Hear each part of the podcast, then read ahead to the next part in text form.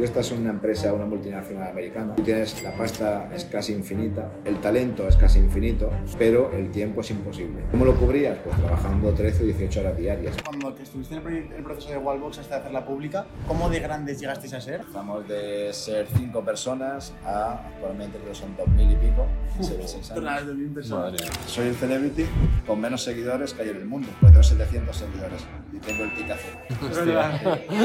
la única unicornio española que ha salido a bolsa en Estados Unidos y en 6 años. ¿Cómo era tu familia? Mi, mi padre ha sido a trabajar en el campo, ha tenido orígenes muy, muy, muy humildes y no he tenido nadie ni en un formato de emprendedor. ¿Trabajas desde casa? Sí, trabajo desde casa. Yo creo que las personas, eh, independiente de donde esté, mi director de ventas es indio, mi directora online es china, mi director de CTO es, es italiano, que trabaja en Roma. Cuando tú vendes un proyecto a quien sea, tienes que venderlo con la pasión de que, que la transmitas, porque cuando transmites esa pasión, dices, oye, este tío está viviendo de esto y va a vivir los próximos años de esto, dedicado a esto. Y eso es muy fuerte en la vida cuando alguien se enfoca a una cosa y la empuja y tiene talento. El 90% del éxito va a ser eso. Bueno, Sergio, Ok. ¿a quién tenemos hoy? Yo Hoy creo tenemos- que de, de los más grandes que hemos entrevistado, ¿eh? Bueno, yo de hecho te diría, Juan, que es el entrevistado más grande a nivel empresarial, que no grande a nivel de seguidores, porque ahora os contaremos una cosa que tiene muy, muy curiosa, que hemos entrevistado hasta ahora. Mm. Fue una persona que no- hemos tenido que ir a su tienda de la empresa con la que trabaja ahora en Madrid, tuvimos que ir al centro comercial. Vais a ver cosas como, por ejemplo, que no, no vamos a hablar con estos micros, entonces la calidad del audio es un poco peor. También vais a ver que realmente hay ruido de fondo. Es que tenéis que pensar que estamos en una tienda de cascos, de bici, ahora veréis un poco más, en mitad de un centro comercial. Entonces la gente estaba pasando y se estaba quedando alucinado porque teníamos montados los focos, las cámaras y todo en mitad del centro comercial. Es En fin. sí. Pero Pero bueno, la eh, conversación sucedió. Lo bueno de, de la entrevista, que no es solo el, el sonido y eso. Eso, eso es. Soltó muchas cosas que la- ya las puedes implementar, aunque le estén en otro nivel. Y nada, que lo disfruten y que se suscriban, ¿verdad? Que se suscriban porque yo te quería, yo te quería preguntar, Juan, ¿cómo estás viviendo el hecho de que casi somos 70.000 ya en, en YouTube? Una locura. Encima desde enero, que no llevamos nada. ¿Te acuerdas en el primer episodio que dijimos cuáles eran nuestros objetivos?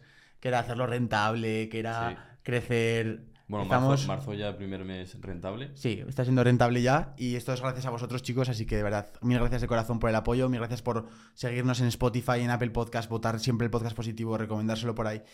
Yo creo que al final esto es clave por las conversaciones que tenemos y que os está gustando y eso es el objetivo. Así que nada, os, os leemos por los comentarios y todo, así que vamos a, vamos a darle caña con la conversación. Eh, La gente sabe pues, todo el recorrido que has tenido con lo de Wallbox, primera unicornio en llegar a, a estar en el Nasdaq, en el Bolsa, el recorrido en pública en general. Luego Olival, lo que has hecho, que luego lo contaremos. Pero vamos un poco al, al inicio y es cómo, en qué contexto te crías tú y en qué contexto creces para que te surja esa mente que para muchos puede ser prodigiosa o superdotada. ¿Cómo es tu, tu crecimiento? ¿Cómo es esa época de esos primeros años?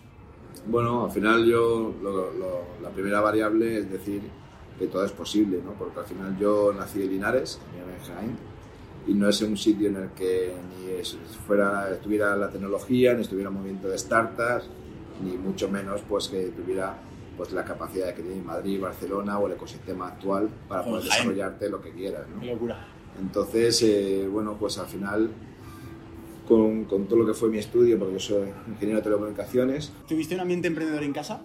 ¿Cómo, eran, cómo era tu familia? no, no, yo no, porque mi, mi padre ha sido a trabajar en el campo, eh, eh, no, no venía del mundo de la tecnología, eh, mi madre tampoco, ha tenido orígenes muy, muy, muy humildes, muy humildes, y no he tenido nadie ni en un formato de emprendedor, pero para mí es que el emprendimiento, siempre lo digo, emprendimiento es una actitud de querer eh, crear cosas en base a un talento que tienes. Entonces, para mí no es menos emprendedor, porque, por ejemplo, mi padre es capaz de hacerse su, su casa él mismo, ¿no? Yo no, Eso, es emprendimiento, yo realmente. no sabría hacerlo, ¿no? Claro. Y encima sin tener estudios que tenemos, que, que tenemos nosotros, ¿no? Por lo tanto, para mí el emprendedor, el primer emprendedor, siempre lo digo, fue el neandertal que dio el paso de salir de la cueva Totalmente. y gracias a él no nos hemos extinguido, ¿no? porque fue el que propulsó que se pudiera cazar, que hubiera agricultura. Entonces, el emprendimiento es, un, es una actitud y es una actitud en la que está actualmente eh, pues, eh, como, como equivocado lo que es el concepto, porque al final eh, las referencias del éxito, las referencias de aquellos emprendedores que han tenido éxito, eh, son malas referencias, ¿no? Al menos si no se entiende lo que supone el estar allí y llegar allí. ¿no? Al final, para mí el emprendimiento es, y el éxito del emprendimiento es directamente proporcional a las horas que dedicas de perder con tu familia o de cuánto tiempo está a sacrificar. El, el emprendimiento es poner tu talento al servicio de la sociedad, detectar una necesidad y conectar esa necesidad con lo que tú puedes aportar para resolver esa necesidad. Eso es de simple. ¿Cómo, cómo, ¿Cómo fue? O sea, tú fuiste a un colegio público normal del pueblo, de Jaén, fuiste a una, una educación privada, ¿tuviste algún tipo de educación distinta que te No. hiciera ser como eres? No, eh, yo, yo fui en educación pública y encima toda la educación incluso pública eh, me tenía que pagar mi instituto vía becas y demás. Eh, pero no creo ni en la educación pública ni en la educación privada. O sea, creo que, que, de hecho eh, todos los referentes a nivel de grandes emprendedores a nivel mundial nunca han terminado sus estudios, ¿no? Entonces, el, el, ahí el sistema, pues, al final tienes, como es lógico, tienes que educarte, tienes una educación, pero es más importante para mí la educación en valores que te puedan dar en la casa y la educación en, en valores que puedas desarrollar tú luego en la vida. La, la educación puramente de la formación que te da, pues son unos conocimientos, unas nociones generales que se necesitan, pero realmente va a ser cuando te incorporas a una compañía o cuando decides emprender, cuando realmente eh, vas a aprender ¿no? qué supone esa intención de lo que estás haciendo. Luego se ha profesionalizado mucho con la escuela de negocio y es. demás, etcétera, etcétera. Te da una visión empresarial, pero bueno, yo digo que yo en mi instituto y la universidad incluso, cuando hice Teleco, eh, yo sacaba notas de 5 y eh, aprobaba por, por los pelos y gente que yo veía con matrícula no sobresaliente, hoy en día no, no han llegado ni a la mitad de, de la empresa que yo pude desarrollar o, o el trabajo que yo pude realizar. Oye, Sergio, ¿tú sabes por cuánto se puede llegar a vender un dominio? ¿Por Por, ejemplo, chat.com. Chat.com es buen, buen Pero dominio. echa una cifra. Yo diría que 100.000 dólares, No, ni de coña, mucho más. mucho más. Ocho cifras. ¿Ocho cifras por cuánto se ha vendido? Por ocho cifras. Eso Pues- son Más de 10 millones. Eso son más de... Ocho cifras son, son 10 millones, ¿no? Más 10 de 10 millones millones. por un dominio. Flipas, ¿y cómo te has enterado de eso? Cabrón, emprende aprendiendo. Ah, porque Juan está en Emprende al Día. Sí, sí, vale, tío. vale. No, no, de verdad, yo me lo, me lo leo todos los días. A ver, hay veces que son cosas que no tienen tanto que ver conmigo, pero son curiosas y está muy guay. Vale. Para y y para que la gente que no sepa lo que es Emprende al Día lo pueda entender rápidamente, ¿qué es? Es una newsletter, está más currada de lo normal, porque yo estoy en muchas newsletters suscrito y está más currada, tiene más emojis y muchas cosas muy, muy ilustradoras. Y nada, es gratis, tú te metes ahí y luego puedes elegir en cuáles te quieres meter. Yo estoy metida en el que te mandan sobre empresa y luego un libro al día. Te recomiendo un libro al día, te explican el porqué. Hostia, qué bueno. ¿Y en qué momento del día aprovechas tú para leerlo? No sé, a veces que me meto al email o cuando tengo un rato suelto, me meto y lo, y lo leo. ¿Y, y para registrarte fue sencillo para ti? Sí, tío, un enlace, metes tu correo y fuera.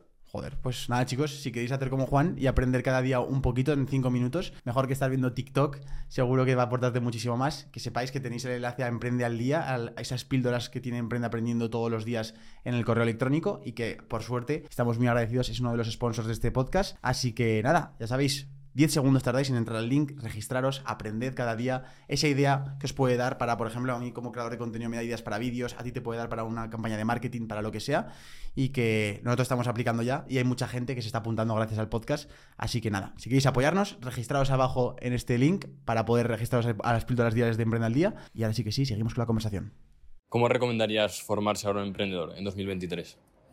Entenderlo, sobre todo, yo creo que se tiene que, que formar, como digo, en valores, eh, desde un punto de vista de. eh, tiene que tener esa, esa psicología para entender que necesita rodearse de, de gente, ¿no? de, de un equipo que contagie esa pasión y que realmente eh, lleve a ese equipo a esa intención. Por lo tanto, se tiene que formar en cómo ser un buen líder, ¿no? Cómo ser un buen líder en todas las facetas. En las facetas de cómo soy capaz de crear eh, un proyecto ilusionante para la gente que va a empezar conmigo, eh, cómo soy capaz de manejar y entender que el emprendimiento y las empresas es una montaña rusa, no es para nada el crecimiento es lineal, es estás arriba, bajas, subes un poquito, bajas del todo, manejar esa, esa- psicológicamente esa, esa situación, porque al final el líder, eh, lo que tú traslades se multiplica por 10 al equipo, estés bien o estés mal. ¿no? Entonces, para mí, esa preparación ¿no? de entender cómo liderazgo, cómo llevo mi equipo a esa intención, es una, es una variable muy, muy importante, no la única. Luego, como es lógico, eh, si además eh, sabes hacer un business plan, si además, pero todos los además, todo esto puede conseguir gente que además lo hace mejor que tú. Total. Pero Hmm. la valor de psicológica de, de- de llevar al equipo y motivar con esa intención hacia ese hacia esa, ah, proyecto con pasión. Eso es lo que, lo que se tiene que entrenar. ¿Esa confianza propia la has tenido porque sí, porque o por algo que te marcara desde pequeño?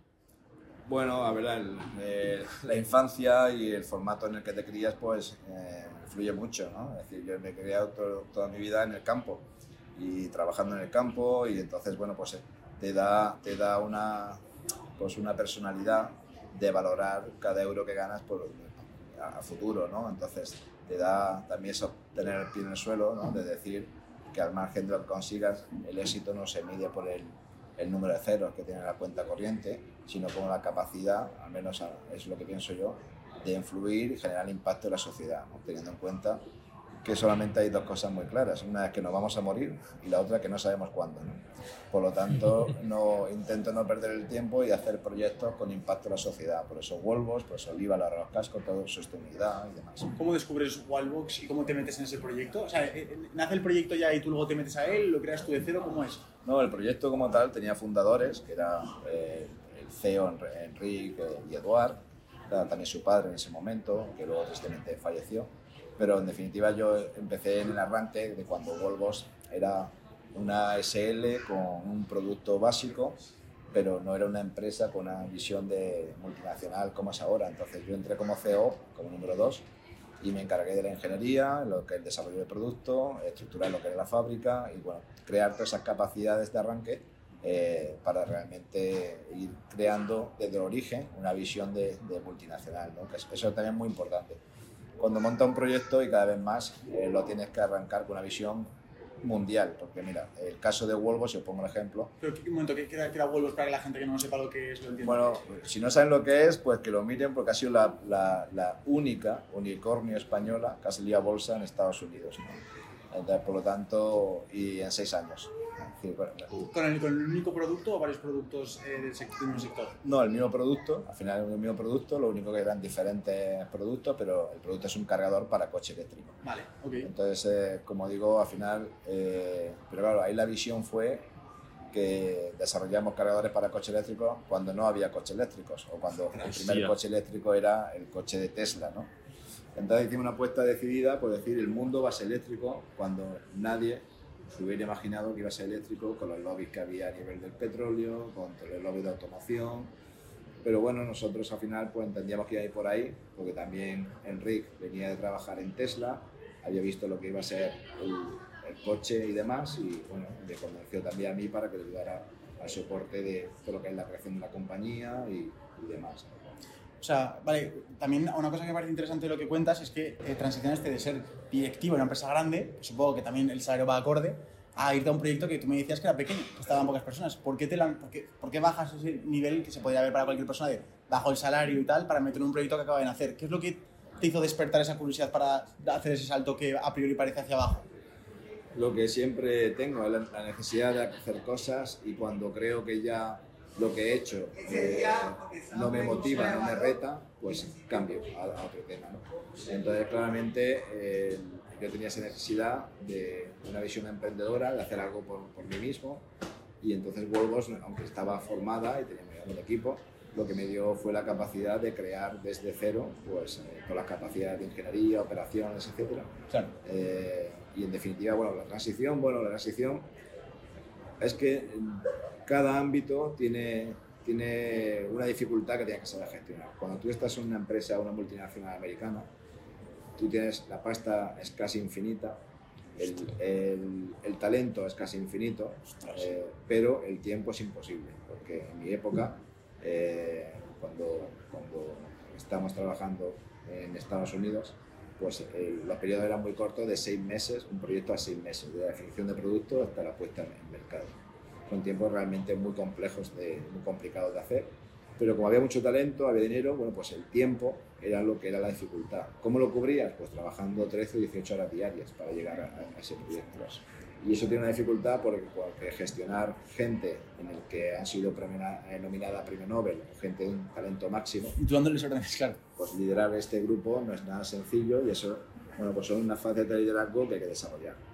Eh, posteriormente, eh, cuando vine aquí a España, estuve trabajando para el desarrollo de lo que hoy en día es Movistar Fusión, o sea, la plataforma. Entonces fue el proyecto software. Y esa fue la transición que hiciste a España. Sí. Ah, vale, primero. Sí, porque Vale, cuando vale. vine a España en 2011 no Vale. había startup, no había Vale, ok. movimiento Faltaba esa parte de Movistar. Y en definitiva hice una transición en la que eh, trabajé con, con Presidencia, con Luis Miguel Gil Pérez, para todo lo que era transformación de Telefónica y el nuevo producto que era Movistar Fusión, para el nuevo producto era Movistar Fusión. Entonces ahí lo que teníamos era pues posiblemente eh, el, el tiempo no era el problema, porque los, proyectos son a más largo plazo, dos años, tres años, cuatro años, a mí me pareció una barbaridad, puede venir a seis meses, digo, esto no va a ser problema, lo vamos a hacer. El, el- a nivel de lo que sería el, el presupuesto, para el presupuesto acorde, de para 100, 100 millones, 180 millones, acorde a la intención, pero claro, el talento que yo tenía en Estados Unidos pues no era igual que el que había aquí. Entonces tuve que reclutar gente de la universidad, gente joven, eh, contratar empresas externas y hacer y gestionar como para esa intención, pues, con gente muy joven, muy motivada, pero sin la experiencia de negocio, con gente dentro de Telefónica que tiene la experiencia de negocio, liderar eso, esas diferentes edades, liderar esto, pues es ot- otro formato. Y una startup, cuando empieza una startup, pues no existe nada. Entonces, eh, tiene sus dificultades desde el punto de vista de está todo por hacer, pero también tiene muchas ventajas porque cuando estás en una multinacional pues estás muy acotado a cuánta responsabilidad, qué puedes hacer, qué no puedes hacer y es liber- libertad. Eso te gustaba más, ¿no? Te incitaba a poder sentirte expresa, expresamente libre. Sí, mira, yo, yo el- el- siempre digo una frase que, que, que la repetiré aquí también, es que en el mundo hay dos tipos de personas y, y tienen que haber esos dos tipos de personas. Están las palomas, que son las que todos los días van al parque, eh, saben más o menos a qué hora le van a echar las migas y saben que van a tener comida fija y por lo tanto ese es su trabajo, ir allí. Para mí eso es una persona que va a una multinacional, es una rueda de que no sales de ahí. Y luego Incluso está- en puestos directivos también piensas que es así. Igual. Igual porque tienen un horario, tienen unas funciones Vale, y tienen una, una rutina. Cambia responsabilidades porque al final cuando empiezas a gestionar personas cambia responsabilidades, pero tu aportación al mundo es desde una eslabón de una cadena muy grande y en definitiva pues eh, eh, la aportación desde el individuo se camufla en, la- en la marca de la multinacional. Entiendo. Cuando empiezas como una, una startup, es un águila. Un águila sale todos los días a- a buscarse la comida. ¿no? Tienes la libertad de, de decidir por dónde vas, por dónde no vas, pero tienes el riesgo de que a lo mejor no tienes comida fija todos los días. ¿no? Entonces, pues, pero yo soy águila. Yo sí prefiero todos los días salir a la aventura, porque como digo, para mí el éxito, si cuando me han comentado, oye, ¿qué es lo que más valoras del éxito? ¿Haber triunfado? Tal para nada es el dinero, para nada es eh, los lujos, las tentaciones, ni nada, que es lo superfluo que está quedando ahora. El, el éxito es que la agenda la controlas tú. Es decir, tú decides para te levantas y tú decides con quién te reúnes. Eso es muy importante. A que tú vengas con una agenda ya predispuesta, de decir, oye, a las 8 me han puesto esto, a las 9 tal, es decir, eres, eres libre de tu destino y eso pues es muy bonito. ¿Qué tiene como otra contrapartida?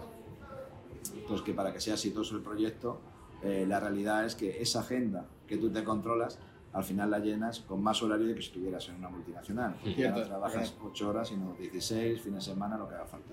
Pero como estás trabajando en lo que te motiva, en lo que es tuyo, pues eh, lo suple y es muy satisfactorio. Tú que has estado en tantos proyectos, hay estudios que dicen que más del 50% de las startups que empiezan fracasan a los cuatro años. ¿Tienes alguna clave que al empezar pueda ayudar a esta gente? Bueno, y otro dato más demoledor, que 9 de cada 10 fracasan en el primer año. Eso es. Vamos, que lo más normal es, es cagarla, claro. Lo más norm- o sea, al final el, el emprendimiento es muy diferente. Cuando, o sea, la gente dice, cualquier persona puede ser emprendedor. No, cualquier persona puede tener una idea y, y- y pensar que eso es algo que puede desarrollar. Pero el emprender con éxito, o sea, cualquier persona puede emprender, sí, si emprender es empezar algo, sí, pero que empezar algo con el que gane dinero que te permita el día de mañana, pues que eso se convierta en una empresa, se convierta en una multinacional, pues son, son otras variables. No, no cualquiera puede empezar a ser emprendedor. Solamente puede ser emprendedor el que sea- tenga la inteligencia de rodearse de un buen equipo, entender bien cuál es la necesidad, resolver esa necesidad de forma muy inteligente. A veces el, el producto eres tú eh, y tienes que crearte este concepto de qué servicio voy a dar como producto. Eh, otras veces el producto lo fabricas, otras veces el software. Lo puedes resolver de muchas formas, pero al final lo, lo que, lo, que, lo que es importante es identificar dónde está la necesidad, la necesidad y cuál es la forma más inteligente de resolver esa necesidad. ¿Vale? Porque si hay una necesidad, pero me arruino intentando resolver esa necesidad, pues tampoco tiene sentido. Entonces, volvemos a lo mismo, es decir, ¿cuál, cuál es la clave un poco que yo veo de, de un buen arranque? Porque luego, ¿cómo se llega al éxito? Hay muchos caminos y cada uno tiene que explorar el suyo en función de, como digo, no lo mismo es hacer un producto, porque el hardware es siempre igual, es tienes unos costes de fabricación, tienes un precio de venta, tienes que entender cuál es el margen y a partir de ahí con una estrategia de marketing interesante, conquistar mercado, conquistar eh, canales, eh, pero siempre el margen el que te va a decir a medida de cómo es tu crecimiento. En el caso del software, no, el software tiene una inversión inicial, pero luego es muy escalable, ¿no? entonces tienes que buscar el modelo en el que por número de usuarios pues cale y en algún momento puedas monetizar. Y luego está el de la persona. ¿Por qué, ¿Por qué está triunfando ahora mismo el de las personas como producto? ¿no? ¿Por qué? Porque hay una falta de valores en la sociedad. Hay una falta también de, de, de, de, esa sociedad que necesita que se le ayude a dar el paso. ¿no? Vosotros sois un ejemplo de lo que estáis haciendo. Entonces, al final, eh, esto sí es un concepto de emprendimiento que desde un punto de vista de, arranque requiere una inversión pequeña porque eres tú y lo que eres capaz de crear. ¿no? Luego vas creciendo acorde a, lo que vas generando. Entonces, si, si, en cualquier modelo que decides para emprender eh, lo puedes resolver así, es decir, desde tu trabajo, desde tu tiempo, desde tu creatividad, es ideal, porque no necesitas inversores, no necesitas eh, financiación y vas, vas eh, escalando acorde a esa intención. O monetizas en el momento de crear una comunidad y todas las marcas pues, empiezan a ver que es interesante y que y, te apoyan. Por lo tanto, es mucho, cómo arrancas o cómo, cómo defines emprendimiento, hay muchas formas pero yo creo que la variable común es esta, la variable común es eh, rodearte un equipo con un, y tú tener un liderazgo que sea capaz de llevar esa intención. Como empresario me gustaría preguntarte qué opinas de esta nueva ola de emprendedores de Internet que se ve tanto en redes sociales. ¿Qué imagen te da a ti? Bueno, a ver, yo suelo ser eh, pues bastante respetuoso eh, con el mérito de la gente para conseguir algo. Es decir, para mí una cosa es, para todo hay que valer. Entonces, al final, para mí, un, un, todos estos eh, influencers ahora que hay en, YouTube, en, Twitch y demás, pues la gente muchas veces eh, cuestiona critica ¿no? la rapidez con que ganan dinero, el formato. Bueno, yo digo, bueno, pues ponte tú 18 horas delante de una cámara y enfrente a la audiencia. Al final tiene un talento. Entonces yo admiro ese talento que tiene para captar una, una audiencia, ¿no? Y para mí eso tiene mucho mérito para ellos. ¿Qué es lo que os digo? Que lo digo es que no es lo mismo eh, ser influencer que ser influyente. Es decir, al final lo que creo es que tienen, tienen cuando crean la comunidad, creo que tienen una labor de, de empezar esa comunidad, educarla en valores, educarla en ciertas cosas que tengan sentido, ¿no? Porque al final lo que estamos diciendo es que si se convierte en malas referencias, porque solamente se quedan con el superfluo del éxito, ¿no? del coche que se compra, de lo bien que le va y demás, pues te digo que tendremos una generación de gente fracasada, frustrada, porque la realidad es, no sé cuántos llegarán de todos los que están en los streaming, los generadores de contenido, todo esto que hay ahora, pues no sé cuántos llegarán realmente a, a, ser influyentes. Yo os doy un dato, mira, yo soy celebrity en Instagram sin querer serlo, es decir, que posiblemente soy el celebrity con menos seguidores que hay en el mundo, pues tengo 700 seguidores y tengo el tic azul. Entonces, eh, y, Instagram se puso en contacto conmigo cuando yo ni siquiera lo, buscaba, porque salió en Forbes, porque salió en, muchos medios. Entonces, lo que quiero decir es, yo podía aprovechar este canal para de alguna forma crecer y demás. No me interesa crecer en seguidores, lo que me interesa es que en mi entorno y lo que estoy creando, pues realmente sea capaz de ser influyente, ¿no? Influyente pues a la hora de crear impacto. ¿no? Yo salgo por Madrid, veo a todas las delivery food, de Globo, de tal, con mis cascos, para mí eso es más de impacto en la sociedad, en el que yo me ponga delante de una cámara a decir cosas. ¿no? Y, y os aseguro que, que me, me, han querido pagar mucho para conferencias, para...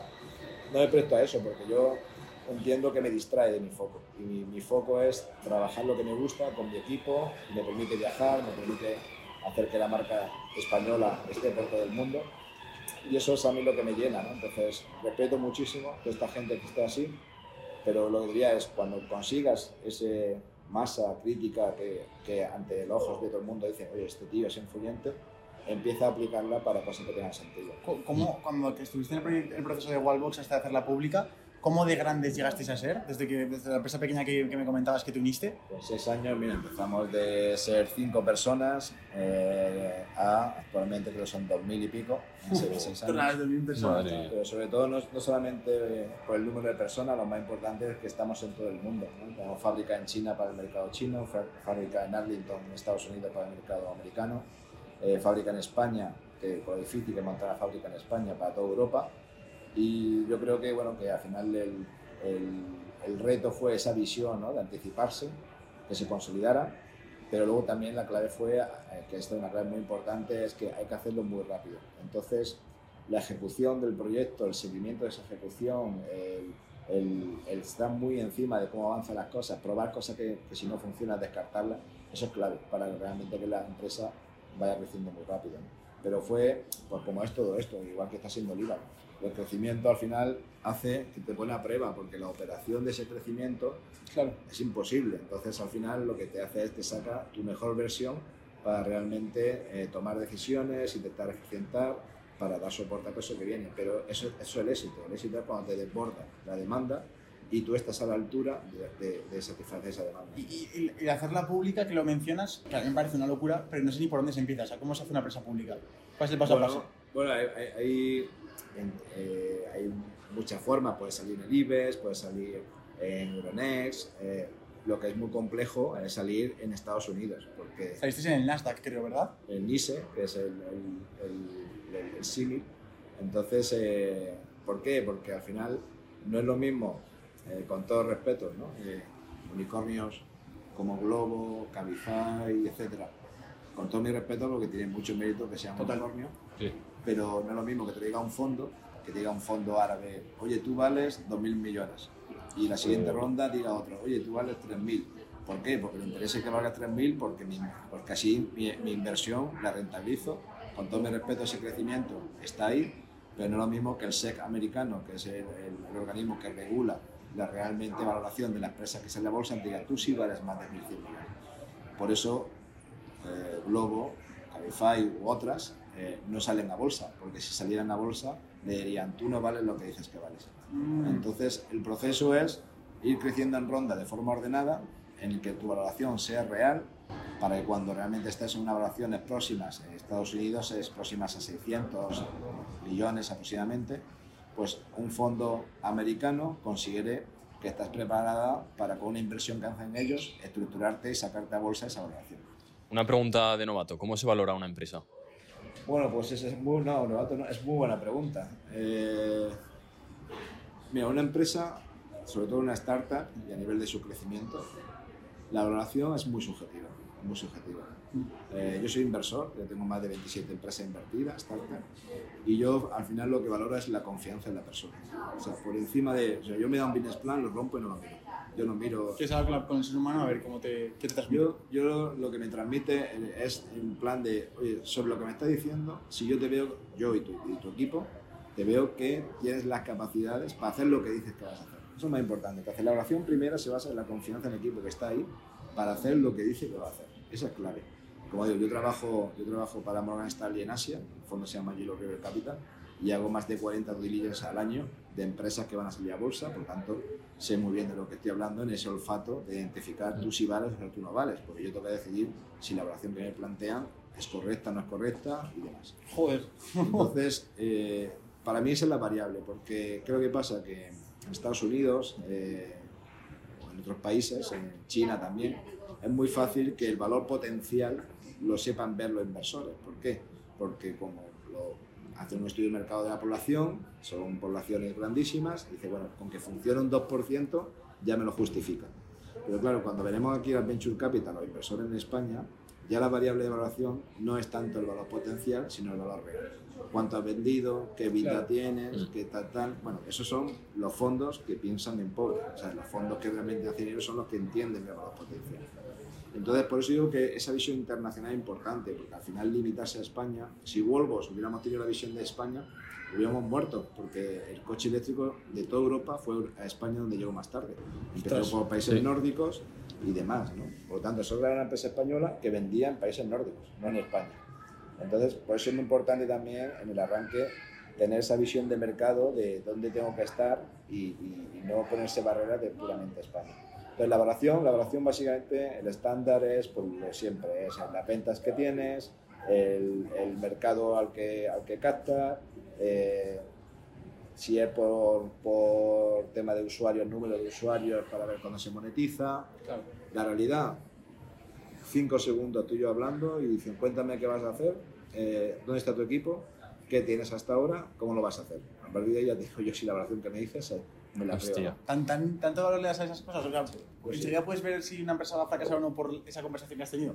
Yo, mira, te, el- he hecho más de 25 inversiones de forma personal y la inversión mínima, mínima que, que yo he hecho ha sido un por 20. Entonces, eh, yo, tengo, yo tengo un olfato de cara en identificar esa persona sus capacidades. ¿Por qué? Pues porque por mi trayectoria profesional he hecho hardware, he hecho software, eh, he tenido que gestionar equipos grandes, equipos pequeños, he hecho- he hecho planes de internalización, he hecho salida a bolsa, entonces claro, es un perfil pues eh, muy único porque no todo el mundo puede decir ha sacado una empresa a bolsa en Estados Unidos en seis años, ¿no? O ha vivido el proceso, ¿no? De hacerlo. Puede sacarla, ¿no? Sacarla. Intervienen eh, empresas, CFOs, actuales finales, un, un acompañante, ¿no? Pero, pero sí estado una, una empresa en principio que ha llegado a esa intención. Hostia, eh, has hablado mucho de que has trabajado con equipos, que intentas involucrarlos mucho. Justamente nosotros estamos en una parte de crecimiento que, bueno, no a ese nivel, pero tenemos que contratar a gente, editores y demás. ¿Qué es en lo que te fijas tú cuando vas a contratar a alguien? Mira, para mí es muy importante eh, un poco la, la actitud y las ganas, ¿no? Es decir, gente que realmente entiende, entiende un poco lo que es el proyecto y, y de, de partida se ve esa actitud, esas ganas de hacerlo, ¿no? Es decir, gente en la que, no sé, en la que está mirando, bueno, es que una startup es diferente a lo que es una empresa, porque en una startup si viene una persona mirando el horario, mirando el salario, eh, es que ni, ni sigas, ¿no? Ni sigas hablando con él. Pero al final eh, es un tema también de, de intuición, ¿no? Yo lo que, lo que en toda mi entrevista es invierto muchísimo tiempo en explicar qué es la empresa y qué es lo que espero de él, ¿no? Porque al final lo que no quiero es el- que haya, pues, eh, que, que nos defraudemos mutuamente. Es decir, yo porque no te haya explicado bien la intención y lo que quería de ti, y tú porque no me has dado lo que, te- lo que te he pedido que me dieras. Seguro. Entonces, yo me entrevistas, hago entrevistas al contrario. Normalmente mi entrevista de cuando cada vez entrevisto menos porque al final entrevisto a perfiles ya directivos y demás, Mm. y luego cada director selecciona a su equipo. Pero al final yo lo que suelo hacer es que en una entrevista de 30 minutos o el tiempo, mis entrevistas son abiertas, es el tiempo que necesitemos y el feeling que me dé. No hay horario ni hay... Eh, posiblemente el 90% del tiempo estoy yo hablando y el 10% dejo hablar a él. Porque para mí es más importante que entienda qué necesito y que entienda el contexto que está en la empresa y que tú cuando entres digas, este señor no me engañó porque me dijo lo que había. ¿no? Yo suelo decirlo, digo, mira, a partir de ahora se acabó los fines de semana, se acabó el horario tal, tal, tal, tal, para que la gente sea consciente, oye, ¿es compatible con mi vida? No. Oye, si no es compatible con tu vida, no empezamos. Si Vale. ¿Qué te doy a cambio? Te voy a dar ilusión, proyecto, marca, eh, orgullo de pertenencia, bueno, pues otra serie de cosas que este, un proyecto de estos tipos te van a dar. Claro, y eh, cuando, cuando tú estás con, con la parte de Yellow River Capital, según he visto, eh, te cruzas con un proyecto pequeño de China que se llama Lival y tú eres la persona en la que te pones en contacto con ellos, les compras una parte y luego a partir de ahí les propones hacerlo de Lival Europa, ¿no? Sí, sí. Entonces, ¿cómo, ¿cómo es ese proceso de que lo encuentras? Y claro, porque eso no es una inversión como las otras 27 empresas que tienes, sino que tú te involucras con tu tiempo. Sí. ¿Qué es lo que te hace verla diferente a este proyecto? Que de hecho estamos ahora mismo en la tienda que está en Madrid, para decir, no, no, es que no solo involucrar mi dinero, que ya es valioso, sino que mi tiempo, que es lo más valioso que tengo. Sí, yo siempre digo mis inversiones, todas las inversiones que hago con mi startup, siempre le digo, le digo eh, yo puedo poner tiempo o dinero, pero las dos cosas no. Elige Ah, tú. vale. Entonces siempre suelo decir esto, ¿no? Salvo Lival, que puse tiempo y dinero. Pusiste tiempo y dinero. Ostras, pues sí que te gustó. Porque Lival fue una empresa descartada por Yellow River porque no estaba, era una empresa que acababa de empezar y no era para nada los niveles que, Claro. que tenía Yellow River, que eran rondas C para salir a bolsa. Pero yo vi al CEO y me pareció un un tío que, eh, porque para nada eran los cascos así, era un casco con luces por fuera, muy, pero su concepto ¿no? y cómo lo vendía era un gran vendedor, más que un CEO era un gran vendedor. Y la pasión con lo que vendía, eso es muy importante. Lo importante es que cuando tú vendes un proyecto a quien sea, tienes que venderlo con la pasión de que, la transmitas, ¿no? Porque, porque cuando transmites esa pasión, dices, oye, este tío está viviendo de esto y va a vivir los próximos años de esto, dedicado a esto. Y eso es muy fuerte en la vida cuando alguien se enfoca a una cosa y la empuja y tiene talento. Eso es, 90% del éxito va a ser eso.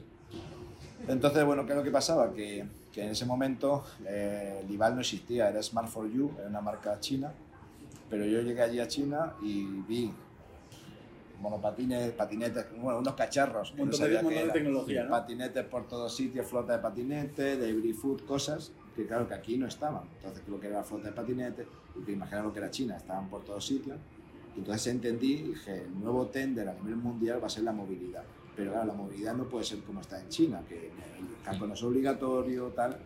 Y entonces hablé con Brian y dije, mira, eh, invierto en tu compañía con, con una, con una excusa clara y con una intención clara, que es que tú sigas llevando el negocio en China, como Smart for You, y yo pueda llevar el negocio fuera de China con una marca nueva, con un branding nuevo que yo haga, con un diseño nuevo de productos.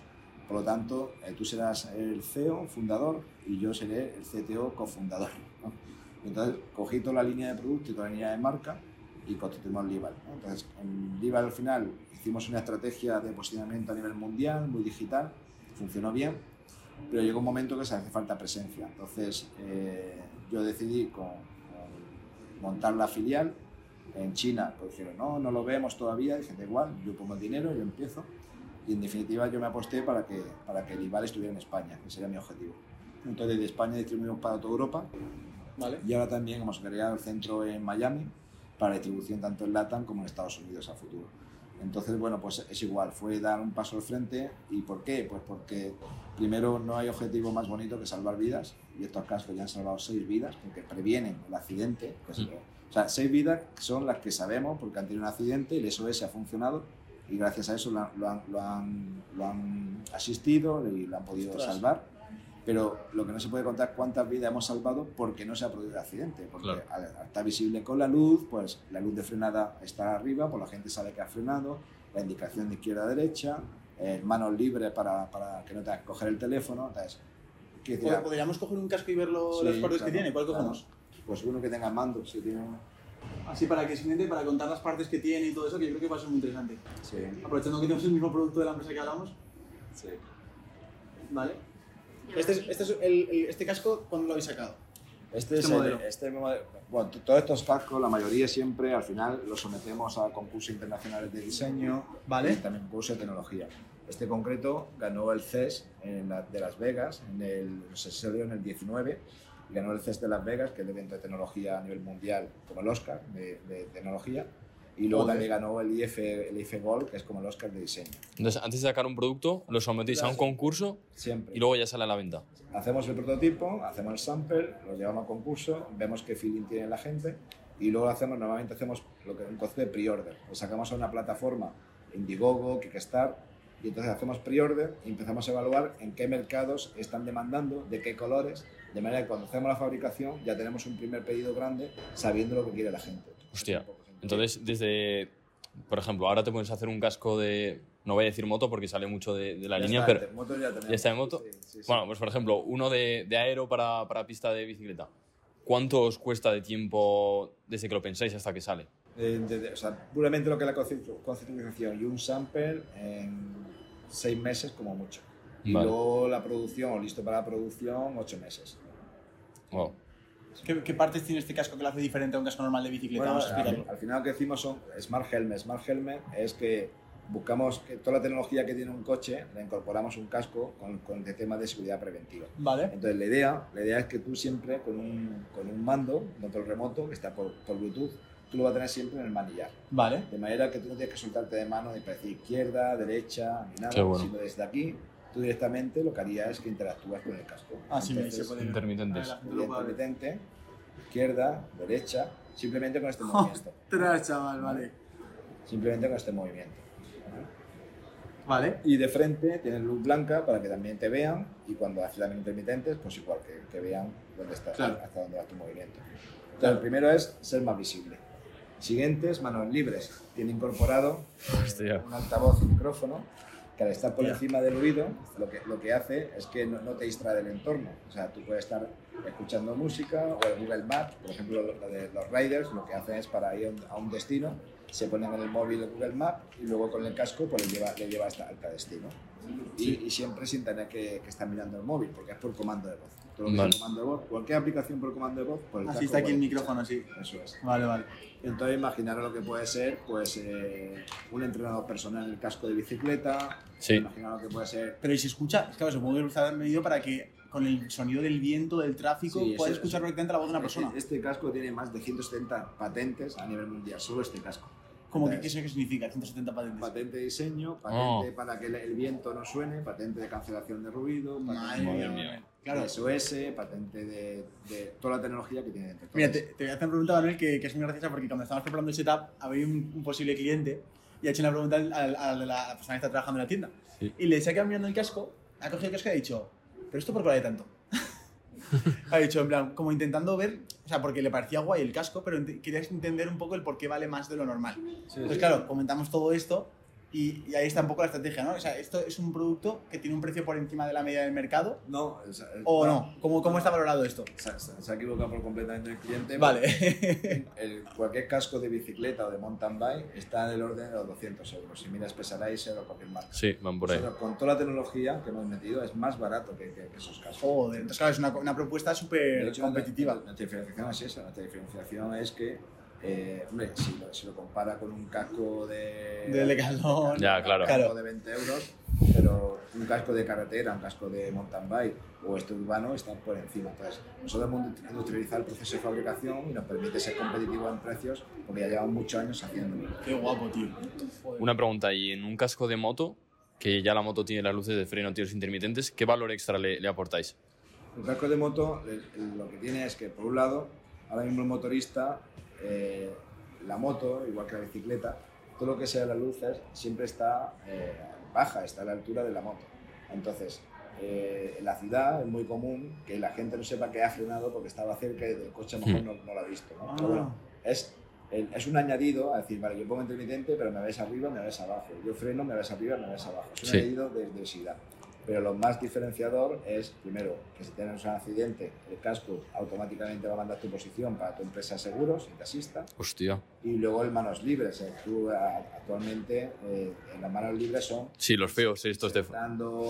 si tú te pones a, a poner cosas y al final cosas que tienes que cargar Hmm. y al final el casco entre 200 euros en tu comunicación tal tal tal tal se te va a 1000 1200 euros pero Sí. el nuestro por 700 euros tiene todo integrado y además el SOS pero sobre todo a futuro lo que estamos haciendo es que toda la información se proyecte en la visera como tipo head display de manera que tú vas a ver la ruta vas a ver comando de voz entonces lo último que estamos trabajando con la DGT es que cuando tú vas por la carretera, cualquier alerta de los paneles de texto que pone eh, accidente a 300 metros y demás, al motorista le va a llegar vía comando de voz. Oye, recuerda que a 300 metros tienes. Hostia.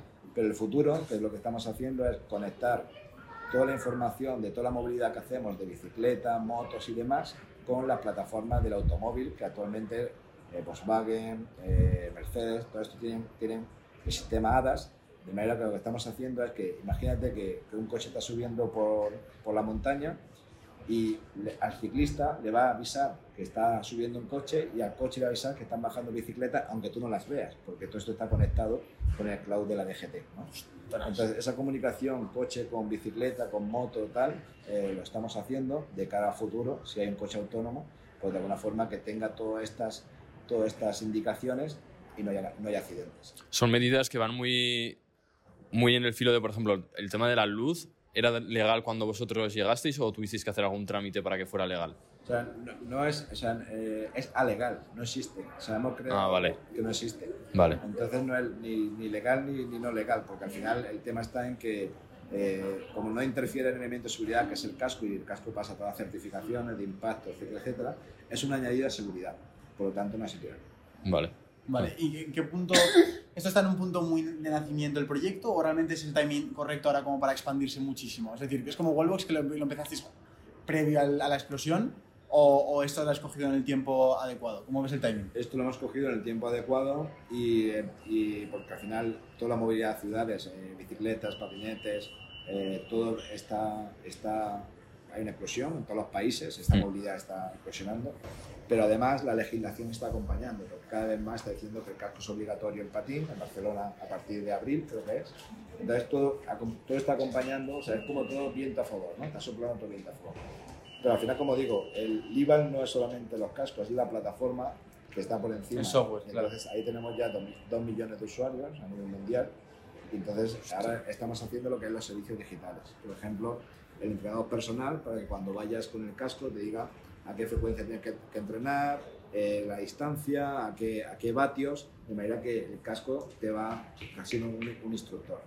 O en el caso de casco urbano, pues tú vas a una ciudad que no la conoces, te ponen el casco y con la aplicación te lleva a los sitios, a los puntos más, más bonitos de la ciudad y te explica la historia de la ciudad. Eh, y ahora vamos a abrir otra serie de vertientes como el casco de industria, es decir, todo lo que sería la gestión de operarios, eh, si llevaba el casco cuando tuvo el accidente, eh, que yo pueda supervisar eh, con una cámara el trabajo y ayudarle y darle formación a los ingenieros a los operarios. Entonces, esa plataforma, esa es la que realmente va a ser el unicornio de esta compañía. Qué maravilla, tío. Estos cascos que, claro, cada paso que dais es una patente que tenéis que registrar, ¿no?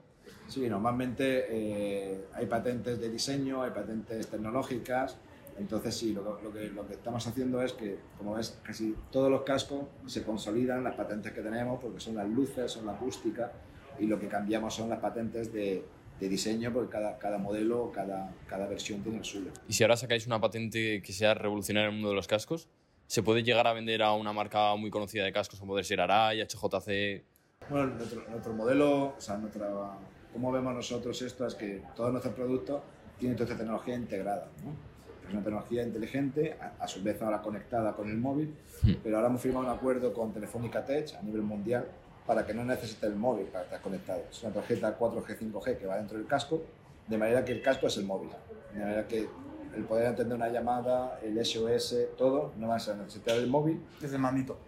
desde el mandito directamente, porque actualmente lo puedes hacer. Tú de aquí descuelgas, eh, puedes llamar aquí a emergencias si te están robando, puedes Hostia. hacer fotos desde aquí con la cámara. Ostras, chaval. Entonces, todo esto es interacción con el mando y eso seguirá así, pero esto necesita el móvil. porque- Vale, pero eh, con el acuerdo con Telefónica también será sin móvil.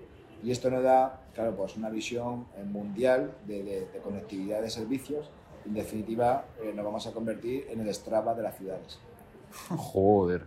¿Cuánto, ¿Cuánto estáis vendiendo ahora mismo en Lival? Pues mira, el- el- empezamos en el primer año, eh, los primeros nueve meses, ¿no? porque no fue en el primer año, cerramos con 1,2 millones en ventas. Joder, ni, ni el año, ¿no? El completo. Ni el año. Qué locura. Este año hemos duplicado, 2,2 millones, y el año que viene vamos a 4, este año vamos a 4 millones, el año pasado a 2,2 millones, y ese es el ritmo si quieres ser unicornio. Si quieres ser unicornio, te obliga a que cada año tienes que duplicar tus ventas. O sea, tu objetivo es unicornio. Sí, no. ¿Y en cuánto crees que.? O sea, para la empresa está en un punto más o menos relativamente pequeño. ¿Cuánto, cuánto tiempo le, le- le das a que sea único hasta que se convierta en unicornio? O sea, mi- a, ver, no, a ver, no sé si voy a, voy a poder superar los 6 años de Volvo, pero creo que en 3 años podemos estar ahí. ¿En tres años?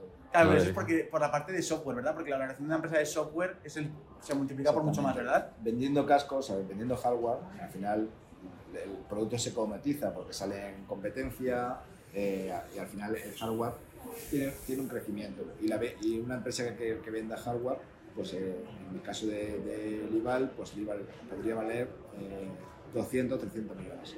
Para cualquier persona eso sería un éxito ¿no? y se conformaría. Yo como no pienso ni vender, ni pienso en las nóminas, lo que pienso es salir a bolsa, pues entonces mi camino es otro, mi camino es expandirme, crecer y la forma de monetizar para que sea unicornio, como tú dices, es con los servicios digitales, porque Claro. imaginaros cuando 2 millones de usuarios, que ahora mismo, que a futuro pueden ser 5 millones de usuarios en los próximos dos años, tres años, cuando yo ponga a un euro al mes el, el paquete de, de, de entrenamiento personal o de turismo, Ya. pues aunque Es se locura. mucho, pero pueden ser uno- un millón mensual. ¿no? Más lo que pueda coger por la vertical de moto, más lo que pueda coger por la vertical de ciclismo, la de mountain bike, la de esquí, la de industria. Claro. Claro, son verticales en las que cada una por sí pues van monetizando. Tú que tienes los datos de tu propia empresa y que eres un inversor experto, ¿qué autovaloración te darías a tu empresa ahora mismo? Bueno, ya ahora está, ahora está porque vamos a cerrar una ronda ya a los 150 millones y vamos a levantar 5 millones para la intención para la intención del desarrollo de la plataforma. De manera Vale. que, y, y- y- y no es que lo diga yo, es que ya me lo han comprado, porque tengo ya los inversores y tengo todo cerrado. De Y que entonces la valoración actual de Lival son 50. 50 millones pre, más con CRD 55, 56. Qué Hostia. locura, chaval. Joder. ¿Y tú como, como persona qué objetivos te pones? ¿Vas a seguir toda la vida escalando startups? ¿Cómo te ves de aquí al futuro? Como persona, mi objetivo son muy básicos. Como persona, mi objetivo es eh, que cada vez que mi hijo o mi hija levante el dedo en cualquier parte del mundo que esté, yo estaré ahí para ayudarle, pero sin estorbar. Tienen que hacer su camino, tienen que, que hacerlo, pero estaré de soporte. Eh, como persona me planteo ser un buen líder con mi equipo y tenerlos motivados y que, y que sienta el reto, porque como digo, en mi, mi forma de gestionar, cada uno tiene sus responsabilidades, de manera que yo me centro en la estrategia, me centro en financiar rondas, en levantar rondas, etcétera, pero tengo confianza absoluta pues, en mi director de ventas para que cumpla ventas, el de online, online, offline, absoluta confianza en mi, en mi director de, de tecnología para el desarrollo que estamos haciendo. Y tengo un equipo muy bueno que se ha ganado el derecho a que yo pueda confiar así y lo está haciendo muy, muy bien. Entonces realmente yo como persona lo único que mi aspiración que tengo es el, el que mi proyecto tenga impacto en la sociedad y que yo viaje como me pasó con Volvos a Dubai cuando voy por el desierto veo que me está instalando cargadores de Volvos. Oh, Pues esto igual. Es una barbaridad eso. mi deseo es que, que, que, pues que los cascos del IVA estén por todos sitios, que ya es difícil decir dónde no está, pues estamos en toda Europa, en LATAM, en toda Asia, en Nueva Zelanda, etc. Y, y bueno, en algún momento, pues si sentiré esa necesidad, bueno, pues de, de, de, bueno, cómo contribuir a la sociedad en un formato más altruista, ¿no? Desde un punto de vista de proyectos sociales o algo que me apetezca. Pero bueno, todavía me queda energía. Manuel, eh, la verdad es que mi admiración es total y tengo muchas, mucha, curiosidad, mucha curiosidad acerca de tus hábitos y acerca de, de esas cosas que haces en tu día a día para ser quien eres. Entonces, ¿cómo es un día en tu vida y qué hábitos son indispensables o qué cosas son indispensables que son pilares en tu vida para poder funcionar bien? Sí, bueno, mira, ahí, ahí no soy ejemplo de nada, ¿eh? porque o sea, al final cada uno, como digo, hay que, hay que saber eh, en qué realmente se da bien, que realmente... Yo muchas veces me, me han dicho, oye, eres un, un genio en tecnologías, eres el gurú a, ni- a nivel mundial de esto. Y digo, sí, pero no se frime un huevo. Entonces, quiere decir que cada uno, cada uno tiene un talento para lo que es bueno y para lo que es no. ¿no? Entonces, sí, bueno, por los pilares de mi día a día es sobre todo estar tranquilo en casa eh, y tener la confianza de que en casa está todo bien, con mujer, mis hijos y demás, eso es lo más importante. El, el tener una planificación y una agenda muy, muy ordenada. eh, Vale. Sí, sí he considerado, yo siempre he sido mucho de, de autogestionarme la agenda y demás. La verdad que desde que la agenda me la gestiona eres más eficiente porque va todo ordenado, eh, no tienes que pensar, vas de aquí, aquí, aquí, aquí, vas de una forma más, más ordenada. Y luego no, no tengo especialmente hábitos, eh, ni hábitos eh, saludables de ir al gimnasio todos los días, ni, un- ni eh, temas de, de hacer yoga, mentalismo, tal, tal, tal, tal. Yo no, yo al final mi- mis hábitos son muy sencillos, que es bueno, pues estar ahí con, con mi equipo y estar con mi familia y día a día pues crear, crear cosas, ¿no? Es un poco lo que... ¿Trabajas desde casa? Sí, trabajo desde casa. Todos trabajamos desde casa. Yo no creo, yo creo en las personas, eh, independiente de donde estén, Claro. y tenemos un trabajo completamente descentralizado. Para que hagáis idea, mi director de ventas es indio, mi directora online es china, Sí. mi director de CTO es, es italiano, que trabaja en Roma. Eh, tengo el equipo de ingeniería, parte en Italia, parte en Shenzhen. Eh, la fábrica está y el centro de producción está en Albacete. Es decir, yo creo en las personas, independiente de donde estén, y no creo que volvamos a un espacio físico de estar todos juntos, más de cuando nos juntamos pues para celebrar cosas. Cuando, cuando no eres el, el emprendedor Manuel Marín, ¿qué te gusta hacer en tu tiempo libre? Bueno, pues cuando muy- cosas muy sencillas. Al final lo que me gusta es pasar tiempo con mis hijos, eh, el escaparnos, eh, el, que llamo yo el día de hombres y el día de mujeres. Mi mujer se va con mi hija, yo me voy con mi hijo. ¿Ah, sí? Eh, Qué bueno. Vamos, pero planes sencillos, sin a comer, a hablar. eh, me gusta también mucho pues, eh, no perder la conexión con, con mi familia, con mis padres. ¿no? También ya se van haciendo mayores. Importante ese día a día, ¿no? de, de hablar con ellos. Y bueno, pasear, eh, el campo, eh, y poco más. Tampoco tengo grandes hábitos.